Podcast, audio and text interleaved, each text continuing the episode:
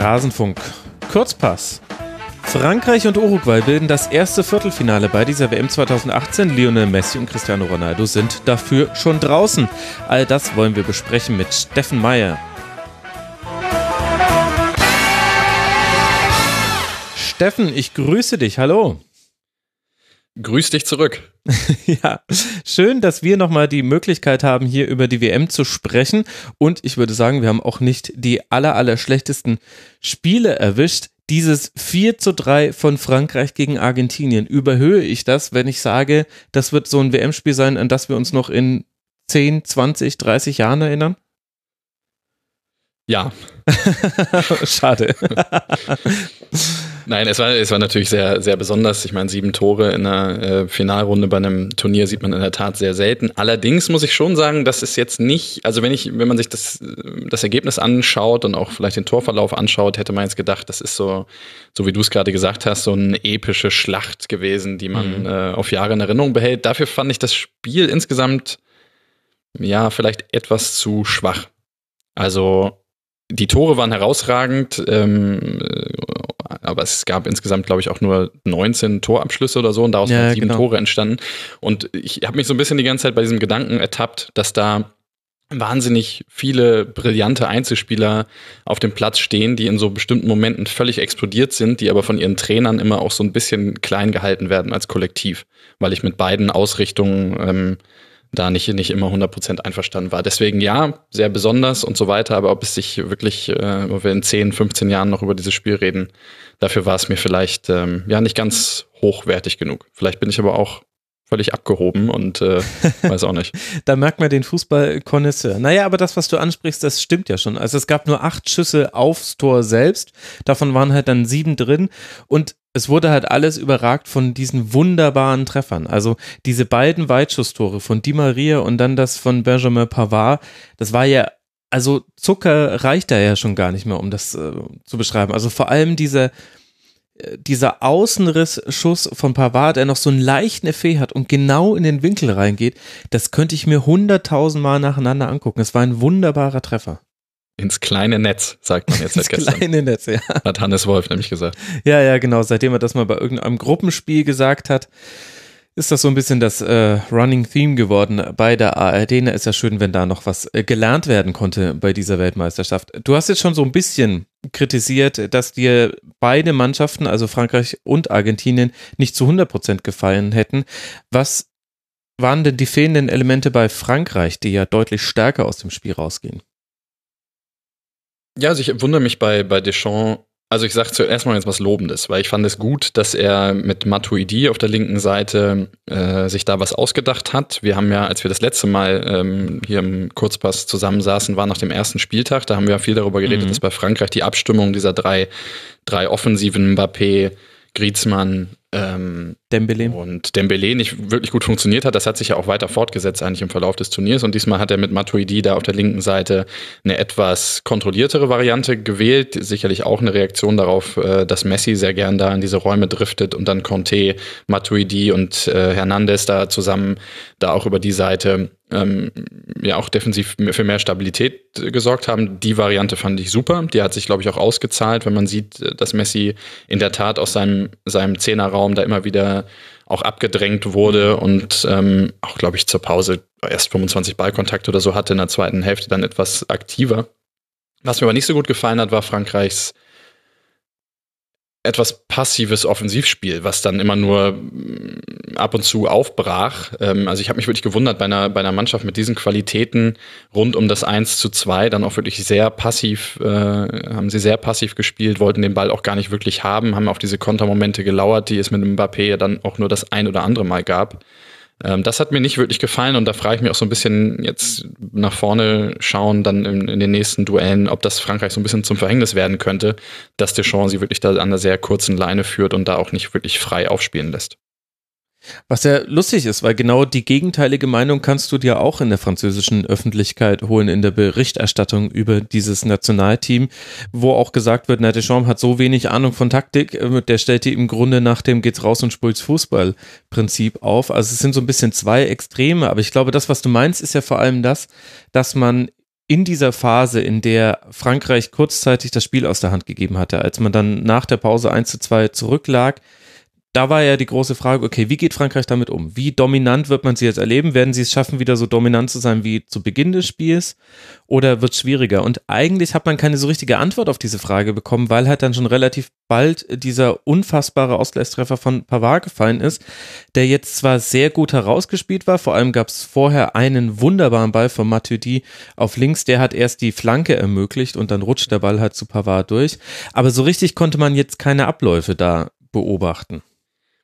Zumindest ist bemerkenswert, dass bei dem Tor ein, der Linksverteidiger auf den Rechtsverteidiger passt und der Linksverteidiger vom linken Flügel auf den Rechtsverteidiger am rechten Strafraumeck. Also da sieht man ja schon, dass nach dem 1 zu 2 Frankreich ein Stück weit reagiert hat und auch dann die Außenverteidiger ein bisschen höher geschoben hat, auch wieder ein bisschen mehr Risiko gegangen ist. Auch dann beim 3 zu 2 übrigens, wo bei einer Flanke, das lohnt sich wirklich nochmal anzuschauen, weil bei aller Kritik, die wir immer an Flanken haben, wenn man so eine Strafraumbesetzung hat wie Frankreich in dem Moment ja, mit sechs stimmt. Spielern, ja. und zwar nicht aus einer Eckensituation, sondern wirklich aus einem, äh, aus dem normalen ähm, offenen Spiel heraus, dann kann was passieren. Und da sieht man ja, da, da, daran sieht man ja, dass sie da in dieser Phase auch ähm, durchaus etwas mehr Risiko gegangen sind und sich das sofort gegen eine schwache argentinische Defensive auch ausgezahlt hat. Absolut. Aber am Ende sind es halt 39 Prozent Ballbesitz bei Frankreich. Ne? Also das ist, äh, ist schon insgesamt recht passiv. Aber muss ja auch nichts Schlimmes sein, weil auf der anderen Seite, wenn wir uns mal die Defensive angucken, hat man es ja echt sehr, sehr, sehr gut geschafft, Argentinien aus dem Zentrum rauszuhalten. Also Messi ist formal als Spitze aufgelaufen. Sicherlich auch nochmal eine Frage, die wir gleich diskutieren können. Muss man Higuain, Aguero und Dybala alle auf der Bank lassen? Hm, Im Nachhinein weiß ich nicht. Aber das Zentrum war eigentlich relativ sicher und wenn wir uns dann auch angucken, wie die argentinischen Tore gefallen sind, das eine war ein Fernschuss, da wurde zwar die Maria nicht angegriffen, hatte zu viel Platz, aber den machte er halt auch bei zehn Versuchen nicht zehnmal rein. Also da war auch viel Spielglück auf Seiten Argentiniens. Und das äh, 2 zu 1 war dann nach einem Freistoß äh, von der linken Strafraumkante ein Schuss von Messi, der halt zu Mercado rutscht und der fälscht ihn ins Tor ab. Da kann man zwar auch im Detail defensive Fehler aufzählen, aber das steht nicht stellvertretend für eine ansonsten ja starke Defensivleistung von Frankreich. Auf jeden Fall, auf jeden Fall. Ich, wie gesagt, nur noch mal nach vorne geblickt, wenn jetzt auch Gegner kommen, die, und ich glaube, Frankreich kann man jetzt schon wirklich zum absoluten, zu einem, zu einem der absoluten äh, Top-Favoriten auf den Titel zählen. Mhm. Ist halt die Frage, ob andere Mannschaften, äh, ja, das, die, so ein Spiel überhaupt, überhaupt möglich machen. Aber bleiben wir noch mal bei dem Spiel. Ich finde, dass man bei dem Tor von Di Maria, auch wenn es mit diesem wirklich sensationellen Fernschuss natürlich ja, da nicht, nicht, nicht, nicht wirklich ein ähm, Spielzug oder sowas dahinter steckte. Trotzdem war, ist das ja genau ein Ansatzpunkt gewesen, den Argentinien viel häufiger hätte probieren sollen, weil der Fokus natürlich sehr stark auf Messi lag, es aber nicht gelungen ist, dann diese zentralen Räume, aus denen Messi immer wieder entflüchtet ist, da, die dann zu besetzen. In der Szene ist es gelungen. Man sieht es wirklich, der ganze Zehnerraum ist eigentlich leer, weil der Fokus ja. der Defensive woanders liegt und Di Maria taucht auf einmal endlich mal zentral auf und hat dann auch die drei Meter Platz und, und kann da abschließen. Aber insgesamt muss man natürlich Sampaoli den Vorwurf machen, dass er aus seiner ganzen Offensivpower, die er da im Team hat, es nie geschafft hat, da eine vernünftige Kombination wirklich draus zu bilden. Wenn man sich anschaut, dass Dybala, ich glaube, mehr Tore für Juventus geschossen hat, als Minuten bei dieser WM gespielt hat, dann ist es immer leicht zu sagen, der, der draußen war, daran lag es dann. Das meine ich aber gar nicht, sondern es ist ja, es hat keine Kombination in der Offensive wirklich gut funktioniert in diesem Turnier. Ja, absolut. Und in der Rückwärtsbewegung, also wir haben gesehen, Kilian Mbappé, ein sensationeller Sprinter, hat sieben von elf Dribblings gewonnen. Die Sache ist nur, das wusste man schon. Also das war jetzt zwar dennoch nochmal ein sensationelles Spiel von ihm und das hat ihn sicherlich auch in das Rampenlicht einer größeren Öffentlichkeit nochmal reingespielt. Aber dass dieser Junge wahnsinnig schnell ist und dass er, wenn er mal im Laufen ist, unglaublich schwierig zu halten ist, häufig dann eben nur noch durch Faust, wie dann eben bei der Entstehung zum 1 zu 0, das Foul von Rojo, das ihn dann im Strafraum zu Fall bringt, das wusste man und darauf war Argentinien nicht eingestellt, fand ich. Die haben dafür, dass man ja auch wissen konnte, die eigenen Spieler sind nicht mehr die schnellsten. Otamendi, Mascarano sind häufig zu spät gekommen, Rojo in dieser Szene ja auch. Da fand ich das auch dann schon ein bisschen arglos verteidigt. Auf jeden Fall. Also auch da finde halte ich es für, einen, für einen Fehler. Er hat zwar mit Banega im Verlauf des Turniers ja da im zentralen Mittelfeld auch versucht, da ähm, einzugreifen, aber ja, äh, also Mascherano erinnert mich halt so ein bisschen so an die Endphase Xabi Alonso äh, in der Defensivbewegung und ähm, Mbappé hat die da in der einen Szene in der Tat ziemlich auseinandergenommen. Ähm, ja, hast du richtig analysiert. Also insgesamt ein bisschen eine, ja, also ich finde, die Gruppenleistung von Argentinien hat sich jetzt fortgesetzt ins Achtelfinale, dass das dann so ein spannendes Spiel wurde vom Ergebnis her, also sieben Tore, das ist ja eigentlich schier unglaublich. Normalerweise sagt man, ab der K.O.-Runde gehen normalerweise die Trefferquoten langsam zurück, weil alle ein bisschen mehr Angst vor dem 0 zu 1 haben. Also unglaublicher Spielverlauf, aber gerade von argentinischer Seite wirklich enttäuschend, vor allem auch dann das 4 zu 3, zwar wunderbare Flanke von Messi, auch toll eingelaufen von Aguero und ja auch Doppel, also sie hatten da auch eine Überzahl auf der Seite, aber halt in der 95. Minute, da war dann kein Rankommen mehr dann die unrühmlichen Faust am Ende. Also irgendwie passt das, finde ich, im Gesamtbild zu einer total verkorksten WM Argentiniens. Äh, Javier Mascherano, über den wir jetzt gerade schon gesprochen haben, mit 147 Partien jetzt Rekordspieler Argentiniens, hat dann auch direkt nach dem Spiel gesagt, also es war meine letzte Partie und bei allem ganz, ganz Tollen, was man über Mascherano sagen kann, unglaublich wichtiger Mann für eine Ära im argentinischen Fußball, hast du in dem Spiel auch gesehen, es wird tatsächlich auch Zeit, dass manche, nicht nur er, sich dann zurückziehen und Platz machen für jüngere Leute. Definitiv. Auch auf der Torwartposition, glaube ich, muss Argentinien mhm. nochmal sich auf die Suche begeben. Ähm, war zumindest bei dem einen Tor von Mbappé sah Armani da nicht, nicht besonders gut aus. Ein sehr relativ zentraler Schuss. Offensiv ist das Talent äh, natürlich nach wie vor da. Die Frage ist jetzt so ein bisschen, ob Messi weitermacht oder nicht. Wird sich offenbar ja auch in den nächsten äh, Tagen entscheiden. Ich weiß nicht, wie es dir ging. Ich habe mich unweigerlich bei diesem Spiel gefragt, wie eigentlich eine die deutsche Mannschaft gegen diese beiden Mannschaften ausgesehen hätte. Und ich habe so ein bisschen ambivalente äh, ähm, Reaktionen. Ich musste natürlich bei diesem Lauf im Mbappé sofort an Kedira und Groß denken und dachte, um Gottes Willen, ja, ja. was hätte das gegen uns gegeben? Andererseits, ich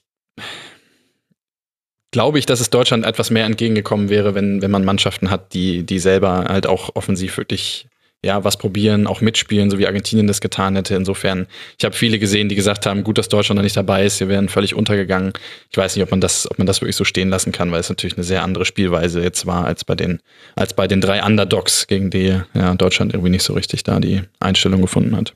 Ja, das stimmt. Wobei Frankreich fand ich schon sehr stark. Vor allem, weil Frankreich die Fähigkeit hat, und das haben wir dann auch beim zweiten Achtelfinale gesehen, dass sie nicht in nomineller Gleichzahl sein müssen gegen die Defensivspieler, um offensiv was zu kreieren. Also allein Griezmann und Mbappé oder auch Griezmann und Giroud haben zusammen mit einzelnen ganz relativ einfachen Kombinationen es immer wieder geschafft, Gefahr und Dynamik ins Spiel ranzubringen. Und das hätten sie gegen Deutschland definitiv auch, auch hinbekommen. Und bei der Dynamik, finde ich, ist Frankreich eine brachiale Wucht bei dieser WM.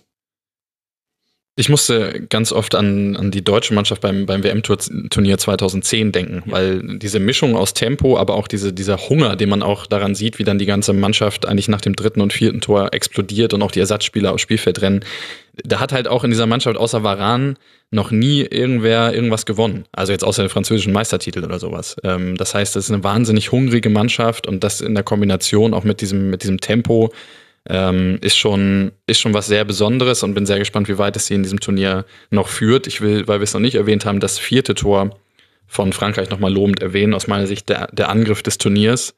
Ähm, wunderschön von hinten rausgespielt, ähm, Loris steil, ähm, sofort in die vorderste Spitze, von dort klatschen lassen und dann eine schnelle Kombination und dann die Vorlage von Giroud auf ähm, Mbappé.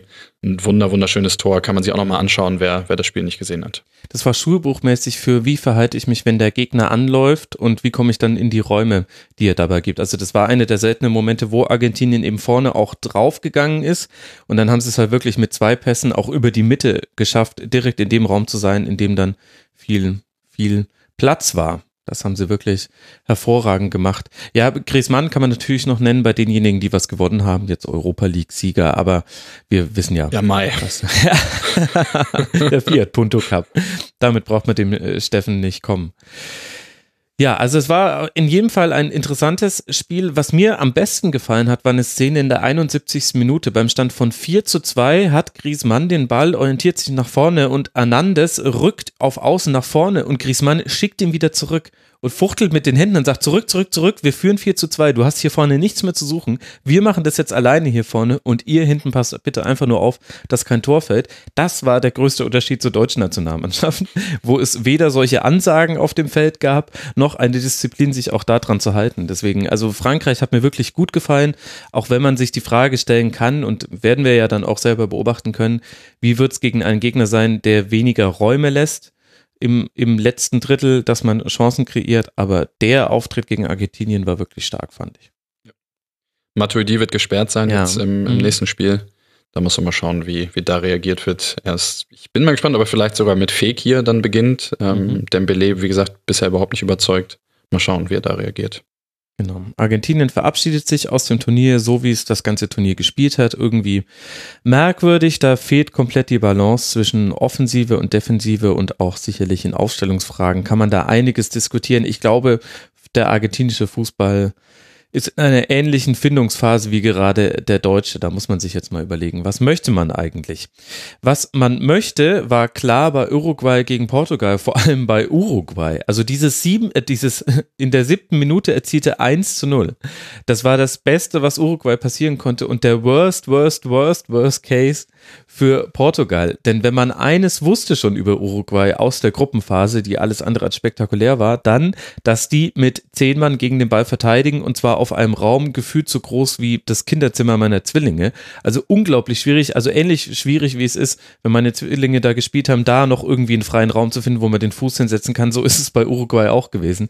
Ich fand das Wahnsinn zu beobachten, wie tief die standen, wie die wirklich mit zehn Mann ein Netz aus Spielern aufgebaut haben und Portugal immer nur einen Weg gelassen haben, nämlich ja, geht ruhig auf die Flügel und wenn ihr dann eine statische Flanke schlagt, ist gar kein Problem. Da warten zwei große Recken innen drin und die köpfen das dann wieder raus. Also äh, defensiv fand ich es total beeindruckend, aber es bleibt immer diese Was wäre wenn Frage. Wie wäre es gewesen, wenn Uruguay mal hinten gelegen hätte? Definitiv. Ähm, und ich habe nach dem 1 zu 1 dann auch ein bisschen die Sorge gehabt, dass das kippen könnte. Aber dann haben sie wieder mit dem sehr schnellen Tor mhm. wiederum sieben Minuten später dann 2-1 vorne gelegen. Portugal schlägt 40 Flanken in diesem Spiel. Das ist natürlich schon echt enorm. Ähm, es, das Einzige, was aus diesen Flanken eigentlich entstanden ist, sind, sind, sind Eckstöße. Daraus ist dann auch das, das 1 zu 1 ja entstanden. Mhm. Dann nach einer kurz ausgeführten Ecke Flanke Guerrero, Kopfball Pepe. Es war für, für Uruguay nicht nur das erste Tor, äh, Gegentor in diesem Turnier, sondern das erste Gegentor in diesem Jahr. Wahnsinn. Mal reinziehen. Ja, so unglaublich. Und auf der anderen Seite aber, bevor wir nur über die Defensive sprechen, dieses 1 zu 0, unfassbar. Wieder zwei Menschen, nämlich Cavani und Suarez, mit zwei Pässen sechs Defensivspieler aus dem Spiel nehmen. Unglaublich. Also sowohl die Verlagerung auf Suarez war super, das war auch meiner Meinung nach ein Plan, dass man die eine mhm. Seite überladen hat und dann auf die andere gespielt hat. Und dann der Laufweg von Cavani und Suarez guckt nur, wann ist er wo und schlägt die Flanke im perfekten Moment. Ein unglaublich schönes Tor. Sind wir uns ganz sicher, dass das eine Flanke war? Glaubst du, das war ein Schuss? Nee, aber er guckt doch. Er, er, ja. Also meiner Meinung nach. also dann war es schon sehr, sehr, sehr, sehr stark. Im, also. Im, Fernsehbild hat man ja nicht den kompletten Laufweg von Cavani sehen können. Da musste man sich dann nochmal diese Multicam-Views angucken. Und meiner Meinung nach hat Suarez alles genau darauf getimt, wann Cavani angekommen ist, kurz vor der Abseitslinie und dann hat er die Flanke geschlagen. Also zumindest wäre ansonsten der Schuss sehr, sehr gut auf Cavani getimt gewesen. Also also ich sehe es als Flanke und dann äh, ziehe ich sämtliche Hüte, die ich besitze. Definitiv, weil es eine wahnsinnig schwierige Flanke ist, den Ball so zu timen, dass er dahinter, ich glaube, hinter Fonte runterfällt und für Cavani noch er zu erreichen ist, der ja auch eigentlich keinen richtig kontrollierten Kopfball mehr macht, sondern einfach nur irgendwie da reinspringt, den Ball mit Schulter und äh, Jochbein irgendwie über die Linie drückt. Er rennt und ihn da aber auch von dieser das passt ja irgendwie auch ganz gut zu diesem Spiel. Auf jeden Fall, auf jeden Fall, ja. Ich bin sowieso ein Riesenfan von diesem Zusammenspiel von Suarez und Cavani vorne. Ich bin ja jemand, der ist aufgewachsen mit der Frage, ob Oliver Bierhoff und Ulf Kirsten am besten zusammenpassen oder Bierhoff und Klinsmann. Deswegen habe ich äh, schon immer ein Fable für so Zweierstürme und die richtige Kombination und wie die sich irgendwie ergänzen. Und bei den beiden, äh, die ja nun auch schon sehr lange auf dem Niveau zusammenspielen, finde ich, finde ich, ist extrem spannend und ist für, für Uruguay halt auch eine Lebensversicherung, dass neben dieser defensiven Stabilität irgendwie immer vorne auch was geht. Eigentlich auch in allen Spielen, auch wenn Suarez vor dem Tor die eine oder andere Schwäche jetzt schon mal gezeigt hat, auch bei dem Turnier gab es in jedem Spiel ja durchaus auch große Möglichkeiten, die die beiden sich äh, untereinander ähm, entwickelt haben, da auch mit der Unterstützung von, von Betancourt und auch den, den Außenverteidigern, die ja dann mhm. manchmal mhm. auch sehr, sehr schön mit, mit nachrücken. Ich habe bei diesem Uruguay-Spiel auch nochmal festgestellt, warum so eine Raute, wenn sie richtig gut, also eine Mittelfeldraute, wenn sie richtig gut eingespielt ist und richtig aufeinander abgestimmt ist, was das bringen kann. Weil es, es gibt ja häufig bei der Raute dann das, das, die Gefahr, dass du, dass du nicht breit genug stehst und auch, dass mhm. du manchmal Schwierigkeiten hast, die Flügel irgendwie zu, überla zu überladen. Aber wenn das so gut abgestimmt ist wie bei denen, wenn man zum Beispiel die linke Seite mit, ich weiß nicht, wie man ihn ausspricht, Vecino, Vexino und Laxalt sieht, mhm das ist, das kann schon eine richtige Wucht sein, wenn du dann aus dieser Stabilität und dann mit den genauen, mit den genau richtigen Läufen, dann kann so eine Mittelfeldraute, die ja so ein bisschen aus der Mode gekommen ist, wirklich richtig, richtig Sinn machen. Ja, fand ich auch. Return of the Werder-Raute und zwar so, wie es Werder in seinen guten Zeiten auch gespielt hat und man hat sich dann erinnern können, was die Probleme bei einer Raute sind, so wie du es gerade benannt hast. Und auf der anderen Seite haben wir Portugal, da tue ich mich mit einer Bewertung schwer. Das Einfache wäre zu sagen, die haben versagt, weil haben es nicht geschafft, da irgendwie noch ein Tor zu erzielen. Cristiano Ronaldo kaum im Abschlusssituationen. Ich habe aber vor allem in der zweiten Halbzeit schon viele Dinge gesehen, die man versucht hat. Also in der ersten Halbzeit war es relativ Schema F und man hat es überhaupt nicht geschafft, an die Grundlinie durchzukommen. Und dann waren diese Flanken ganz, ganz einfach zu verteidigen. Aber ich fand in der zweiten Halbzeit hat Portugal schon so im Rahmen seiner Möglichkeiten eigentlich alles probiert probiert, sowohl über Wechsel als auch über, dass man mal versucht hat, mit Chipbälle an die Grundlinie zu kommen. Man hat auch mal mehr Distanzschüsse genommen. Und da, ja, dann hatte man halt einfach das Pech, dass man direkt nach dem 1 zu 1 das 1 zu 2 kassiert hat. Aber ich fand jetzt Portugal auch nicht unglaublich katastrophal. Also das. Nee, es war ein Spiel auf Augenhöhe, so wo ja. irgendwie Kleinigkeit, also mit das Spiel auf Augenhöhe mit ganz unterschiedlichen Ausrichtungen der beiden Mannschaften und bei dem dann letztendlich Kleinigkeiten oder wenn du so willst, äh, individuelle Qualität in den Situationen. Ich meine, Cavanis Tor ist ja, das zweite Tor ist ja auch hervorragend. Wie er das ja. macht gegen die Laufrichtung aus 18 Metern, gut. Wahnsinn. Rui Patricio hat da so ein bisschen den, den kurzen Pfosten mir etwas zu stark gedeckt und mhm. kommt dann nicht richtig in die lange Ecke. Aber dennoch machte das ja herausragend. Also das ist ja eigentlich eine Halbchance, aus der er dann ein Tor macht, weil der Ball eigentlich da nach außen kommt und der Normalfall ist, du nimmst ihn an, versuchst dann nochmal ins Dribbling zu gehen oder irgendwas zu machen, aber er schließt sofort ab. Und das ist schon dann so individuelle Momente, die hier den Unterschied gemacht haben zwischen, wie gesagt, zwei Teams, die sehr auf Augenhöhe agieren. Hm. Insgesamt nur drei Schüsse aufs Tor Uruguay, davon waren dann zwei drin. Der von Cavani zum 2 zu 1 war auch der einzige überhaupt in der zweiten Halbzeit. Und den hat er mit einer Selbstverständlichkeit genommen. Der wusste ganz genau, den setze ich jetzt einfach da hinten rein und dann führen wir wieder alles super. Was er dann mit dieser überragenden Leistung auch die Frage stellt. Cavani musste dann verletzt raus, gab natürlich das schöne Bild, dass Cristiano Ronaldo ihn hinaus begleitet wie auch immer er das äh, gemeint hatte, aber das Bild war in jedem Fall ein schönes und jetzt ist die Frage, kann äh, Cavani dann gegen Frankreich spielen? Wird sich meiner Meinung nach erst ganz, ganz kurz äh, vor, naja gut, wenn die Aufstellung rausgeht, also eine Stunde vor Spiel, wird sich wahrscheinlich erst klären. Kannst du dir denn vorstellen, dass Uruguay auch ohne Cavani gegen Frankreich bestehen könnte? Schon sehr schwer. Also es ist natürlich schon die Frage, wir haben gerade viel über Frankreich gesprochen, ob sie es hinkriegen, wenn Uruguay dann genau wie jetzt äh, nach der Führung gegen Portugal sehr defensiv stehen wird, da so ein Netz aufspannen wird, auf Kontersituationen wartet, ob Frankreich dieses, ob es zum Beispiel so Mbappé-Momente überhaupt gibt. Genau, weil wo soll er hinlaufen? also. Eben. Das haben wir gegen Australien im ersten Spiel oder auch ja. in dem ein oder anderen Gruppenspiel bei Frankreich ja durchaus gesehen. Es ist dann einfach ein anderes Spiel und da muss Frankreich sich auch erstmal drauf einstellen. Insofern, klar, traue ich Uruguay da durchaus zu, da äh, auch mit einem dreckigen 1 zu 0 oder sowas rauszugehen. Also es ist schon, ist schon nicht gewonnen. Und das ist dann aus meiner Sicht auch erstmal unabhängig von Cavani, die Spielweise. Die Qualität nach vorne natürlich nicht. Also das ist, äh, das ist natürlich nicht zu ersetzen, eins zu eins. Und es steht und fällt einfach mit der Effizienz. Das ist immer so ein bisschen eine Binsenweisheit, aber wenn du mit deiner, am besten auch mit deiner ersten Torchance gleich ein Tor machst, das bringt den Gegner nicht nur vom Spielstand her, sondern auch äh, mental macht das was mit dir. Das hast du auch bei den Portugiesen sehen können. Nach diesem 1 zu 2 haben die sich gedacht, das kann doch jetzt verdammt nochmal nicht wahr sein. Wir hatten uns jetzt gerade mit allem, was wir hatten, nach einer Ecke dieses 1 zu 1 geholt und jetzt dürfen wir wieder anlaufen und dann, ja, dann hat es eben einfach nicht mehr gereicht. ein Wort noch kurz, bevor wir über die Achtelfinalspiele von heute sprechen.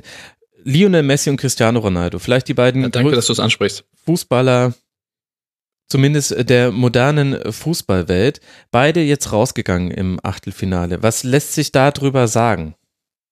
Ja, ich hätte das auch angesprochen, weil es, glaube ich, schon, vor allen Dingen, wenn Messi jetzt tatsächlich seine Karriere beenden sollte, schon sehr, sehr bedeutender Moment, glaube ich, so ist in der Fußballhistorie, weil ich mich schon frage, wie, also wenn, wenn wir heute darüber reden, wer sind irgendwie die besten Fußballer aller Zeiten oder der Welt, ich weiß, dass du die Diskussion nicht magst, aber dann äh, sind wir sehr schnell bei Messi und Ronaldo, aber wenn man jetzt in die Fußballgeschichte schaut und auch retrospektiv sich anschaut, wer die bedeutenden Spieler ihrer Generation waren, dann sind wir sehr häufig bei denjenigen, die auch mit der, mit der Nationalmannschaft sehr weit gekommen sind oder Weltmeister geworden sind. Also wer redet heute über Gento oder Di Stefano oder so? Da, natürlich die Feinschmecker ja, aber eigentlich sind es dann doch eher Maradona, Pelé, Beckenbauer, also diejenigen, die dann auch mit einem Weltmeistertitel nach Hause gegangen sind. Und ich halte das schon für einen sehr, sehr bedeutenden Moment, dass gerade Messi äh, das jetzt, äh, das jetzt nicht gelungen ist.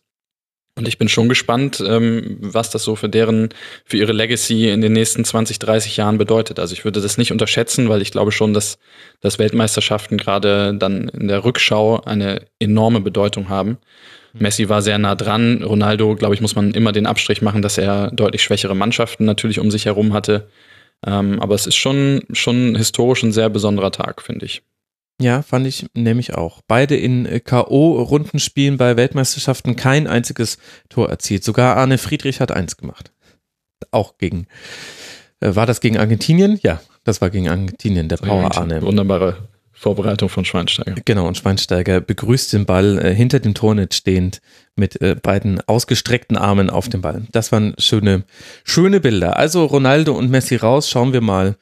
Du hast es, finde ich, ganz gut eingeordnet. Ich, ich empfand es nämlich auch, auch, dass es am selben Tag war, innerhalb von wenigen Stunden und irgendwie auch auf eine fast ein bisschen vergleichbare Art und Weise, weil man jeweils, beide hatten nicht die großen Momente und man hatte aber halt auch den Eindruck, Mensch, wenn ihr ein bisschen mehr Nebenleute hättet, auf die sich auch die gegnerischen Mannschaften einstellen müssen, dann hättet ihr mehr Raum gehabt, so wie es ja bei euch in den Clubvereinen aussieht. Aber gut, sie werden, sie werden sich trösten können mit ihren ersparten Steuern und was man sonst noch so alles hat bei den beiden. Ja, ich, ich muss sagen, also gerade bei der Cristiano Ronaldo Vorberichterstattung hat mir das dann schon gefehlt. Ich will ja nicht immer mit der Moralkeule kommen, aber man kann schon, wenn man immer sagt, was für ein toller Spieler er wäre, weil er auch mit äh, Kindern Selfies macht und sich wohltätig engagiert und so weiter, dann finde ich, gehört der Nebensatz mit dazu, aber er hat auch der Gesellschaft 18 Millionen Steuern in, äh, vorenthalten und äh, man musste sie ihm mutwillig entreißen. Das gehört, sorry, das gehört mit dazu. Also könnte ich auf der einen Seite jemanden als Wohltäter darstellen, auf der anderen Seite bescheißt er die Gesellschaft. So, sorry. Amen. Danke. Lass uns auf die Spiele von heute gucken. Zum einen Spanien gegen Russland und dann am, später am Abend Kroatien gegen Dänemark. Spanien gegen Russland. Ich muss die ja. ganze Zeit an Südkorea gegen Italien und Südkorea gegen Spanien denken. Das war der letzte Gastgeber 2002, der unter, nun sagen wir, dubiosen Umständen und interessanten Schiedsrichterentscheidungen weitergekommen ist. Gleichzeitig gab es ein 3 zu 3 zwischen Spanien und Russland mit zwei Strafstößen für Spanien, wo ich sagen würde, ja, die kriegt er auf jeden Fall heute nicht gegen den Gastgeber. Zumindest war das bisher immer so bei FIFA-Turnieren. Was erwartest du dir denn von der Partie? Da bin ich in der Tat sehr gespannt. Also, weil Russland ja auch bisher zwei Gesichter gezeigt hat bei diesem Turnier. Spanien bisher auch wahnsinnig viel Qualität gezeigt hat, aber auch wahnsinnig viele äh, Probleme offenbart mhm. hat. Spanien ist natürlich der klare Favorit. Also da muss man nicht, muss man nicht drum rumreden. Ich glaube auch, dass es Russland mit der Spielweise, mit der Spielweise äh, mit ihrer Spielweise sehr entgegenkommt, dass, dass Spanien den Ball hat und man sich da auf so Umschaltmomente auch konzentrieren kann mit Golovin, mit äh, Scherschir für die rechte Seite. Aber Spanien ist natürlich der Favorit. Spanien hat ein bisschen, auch wie Argentinien, finde ich, bisher noch nicht so richtig die richtige Kombination da in der Offensive gefunden. Also ich bin, ich weiß nicht, ob man sogar über Iniesta mal sprechen müsste. Ich Nee, das kannst du nicht. nicht. Entschuldigung. Das kannst du, glaube ich, nicht. Das, ja. du, du, kannst nicht im letzten Turnier von Iniesta, es kann sein, dass es einer der Faktoren sein wird, aber gleichzeitig hast du auch immer gesehen, Iniesta ging ja immer so nach 70 Minuten ungefähr raus. Ja. Du hast aber auch immer gesehen, was da nochmal gefehlt hat im spanischen Spiel. Also offensiv gibt er der Mannschaft schon viel. Ich, wahrscheinlich ist es eher die Defensive, über die du sprechen willst bei ihm. Ja. ja. Und da hast du natürlich jemanden wie, wie, wie Thiago zum Beispiel. Gut, ich, er wird den jetzt ja nicht rausnehmen, von daher ist es eine theoretische Diskussion. Ähm, aber trotzdem ähm, finde ich die Kombination Koke, Iniesta, Silva, Isco, ich weiß nicht, also richtig, ich hatte eigentlich mit einem Feuerwerk da gerechnet, eigentlich in jedem Spiel und so ganz konstant haben sie es bisher, haben sie es bisher nicht hinbekommen. Aber ja, wie gesagt, äh, Spanien ist für mich der klare Favorit, Russland mit der Unterstützung und einem Spielverlauf, der ihnen entgegenkommt, vielleicht mit der einen oder anderen Möglichkeit, aber es wäre schon eine Sensation, wenn Spanien hier rausgeht. Mhm. Vor allem auf Isco, glaube ich, lohnt sich äh, heute ein genauerer Blick. Sollte Spanien weit kommen in diesem Turnier, dann werden wir, glaube ich, über diesen Namen sehr häufig sprechen. Der hat mir unglaublich gut gefallen in allen Spielen, die er bisher gemacht hat. Ein paar hat er auch richtig äh, geprägt. Unter anderem äh, beim Marokko-Spiel war Isco überragend. Und der könnte heute auch einer derjenigen sein, der dann den Unterschied macht. Und dann haben wir abends Kroatien gegen Dänemark. Worauf können wir uns da denn freuen, Steffen? Auf Christian Eriksen, auf den kann man sich irgendwie immer freuen. Ähm, und äh, man wird sich darauf freuen können, mal Kroatien zu sehen, jetzt wo sie alle endgültig auf dem Zettel haben. also es, bisher haben sie immer ein bisschen davon profitiert, dass sie so unter dem Radar gelaufen sind, aber ich äh, denke spätestens nach der einen oder anderen Leistung in der Vorrunde hat jeder jetzt Kroatien auf dem Zettel, die auch hier gegen Dänemark als klarer Favorit gelten dürften. Und das sind immer so spannende Momente, finde ich. Also wie geht eine Mannschaft, äh, wie geht eine Mannschaft damit um, dass man jetzt so auch Kroatien zum erweiterten Favoritenkreis zählt. Ich finde, dass sie da vorne mit, dass die, dass sie wirklich eine gute Kombination gefunden haben mit Rebic, Modric, Perisic, Mandzukic. Die ergänzen sich ganz gut. Ähm, vor allen Dingen mit Kramaric dann noch als weitere Option, entweder als zweiter Stürmer oder als Wechselkandidat von der Bank. Das gefällt mir gut. Eisenharte Verteidiger hinten drin. Und Dänemark, ja, wird wie immer bisher äh, sich sehr viel auf Eriksen, glaube ich, konzentrieren, der eigentlich an jeder gefährlichen Offensivaktion in irgendeiner Form beteiligt ist. Aber für mich Kroatien der klare Favorit. Ja, ich bin echt gespannt auf das Spiel. Ich bin auch gespannt auf die Formation, die Kroatien nehmen wird. Da hat man auch schon mehr gesehen. So ein 4-1-4-1 gegen Argentinien bei diesem sensationellen 3-0. Da hat auch Brozovic wirklich ein sehr, sehr starkes Spiel gemacht und die Abstimmung zwischen Modric und Rakitic hat sehr gut funktioniert. Aber man hat es ja auch schon im 4-2-3-1 gesehen, wo dann Mandzukic hinter Kramaric auflief, was dann auch wieder super Optionen vorne gegeben hat, weil die ein ganz gutes Spielverständnis hatten und schnelle Außen hast du sowieso bei Kroatien. Also ich finde auch, das könnte ein interessantes Spiel werden. Gleichzeitig ist Dänemark aber halt auch sehr, sehr gut im Verteidigen. Das hat man auch in allen Spielen gesehen. Was man aber auch einschränken kann, denn die Gegner hatten immer mehr Schüsse aufs Tor als äh, Dänemark. Also ich bin da so ein bisschen hin und her gerissen. Auf der einen Seite, auf dem Papier hat äh, Dänemark ein Gegentreffer gefangen in der äh, Gruppenphase und das war beim 1 zu 1 gegen Australien. Und man hat sehr gut organisiert gespielt gegen den Ball. Aber ich bin mir nicht sicher, ob man da nicht vielleicht nur die Ergebnisse überbewertet. Und zum Beispiel das Peru-Spiel, das man mit 1 zu 0 gewinnen konnte, das war ja schon, da hatte Peru schon die deutlicheren Chancen.